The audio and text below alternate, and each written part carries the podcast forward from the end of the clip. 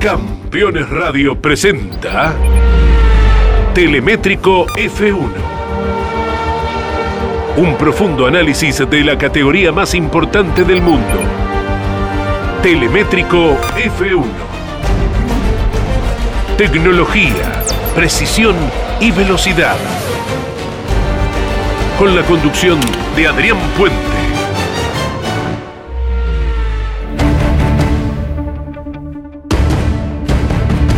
Estamos a un día del comienzo de la actividad en el circuito belga de Spa-Francorchamps y aunque los autos no encendieron todavía los motores, la confirmación de la salida de Daniel Ricciardo de McLaren para fin de año volvió a mover la estantería de la Fórmula 1. Para los primeros ensayos de este viernes está previsto que el neozelandés Liam Lawson, actualmente en Fórmula 2, pruebe el Alfa Tauri del francés Pierre Gasly. Este fin de semana hay gran expectativa por las mediciones que los comisarios harán del piso de los autos para limitar los efectos del rebote que promovió el nuevo reglamento de este año. Y también hay mucha tensión puesta sobre las modificaciones en el circuito.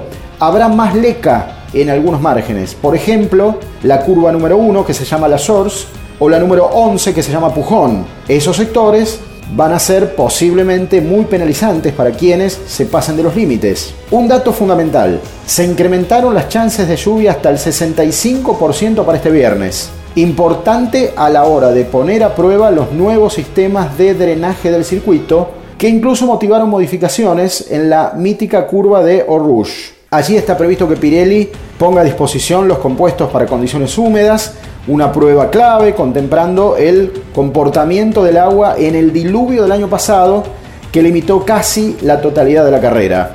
Ya se están viendo algunas eh, cuestiones estéticas de los autos. Hasta el momento, los alerones traseros, por ejemplo, dan cuenta de un diseño de baja resistencia, conforme a un circuito rápido como es Spa. Para que no estén desprevenidos, Mercedes, por ejemplo, estrena una combinación de grises y colorados para rememorar la victoria de la marca hace 55 años en las 24 horas de Le Mans. Así que no se asusten si lo ven más parecido a Maranello que a otra cosa.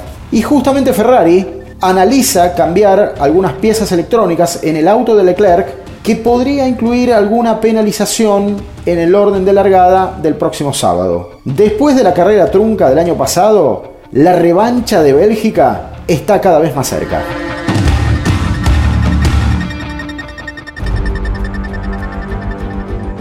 Campeones Radio presentó Telemétrico F1.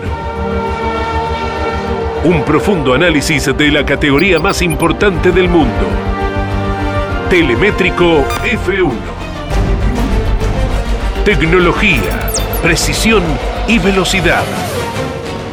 Con la conducción de Adrián Puente. Por Campeones Radio.